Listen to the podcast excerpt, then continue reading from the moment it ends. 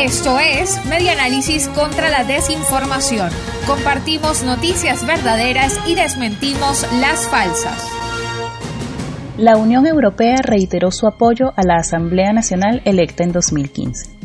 En un comunicado que emitió Josep Borrell, alto representante de la Unión Europea para Asuntos Exteriores, ratificó su desconocimiento a los resultados de las elecciones parlamentarias del pasado 6 de diciembre por no haber sido un proceso electoral creíble, inclusivo o transparente. Borrell confirmó el apoyo a la Asamblea Nacional electa en 2015 y dejó de referirse a Juan Guaidó como presidente interino del país. En la misiva expresó que mantienen el compromiso con los actores políticos y de la sociedad civil para devolver la democracia a Venezuela incluido Juan Guaidó y otros representantes de la Asamblea Nacional saliente elegida en 2015, que consideran fue la última expresión libre de venezolanos en un proceso electoral.